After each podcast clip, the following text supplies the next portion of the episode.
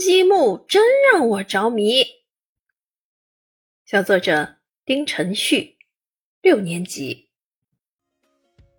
每当有人来我家问妈妈我在做什么，妈妈的回答一定是：“他呀，沉迷积木，无法自拔。”确实如此，我有许多爱好，但最让我着迷的还是拼积木。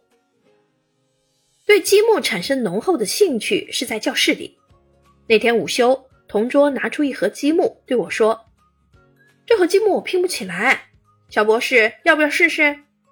我一听，瞬间来了兴趣，坐在座位上专心致志拼了起来。我拼的那叫一个起劲儿。午休还没结束，我就拼好了。同桌开始还不信，直到看见一个威风凛凛的机甲立在桌上，才惊叹道：“你也太牛了吧！这么快就拼好了！”教室里的其他同学纷纷围拢过来，向我投来赞许的目光。那一刻，我无比自豪。从那天起，我迷上了拼积木。我缠着爸爸妈妈给我买了一个乐高模型。一到家就迫不及待地开始整活儿。我先打开说明书，然后把一个个小包装袋拆开，按照大小、形状分别装到不同的收纳格里。接着按说明书的步骤，一步一步地拼了起来。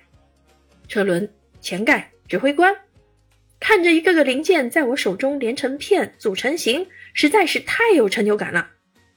我越拼越带劲儿，妈妈喊我吃饭，我嘴上应着“来了来了”。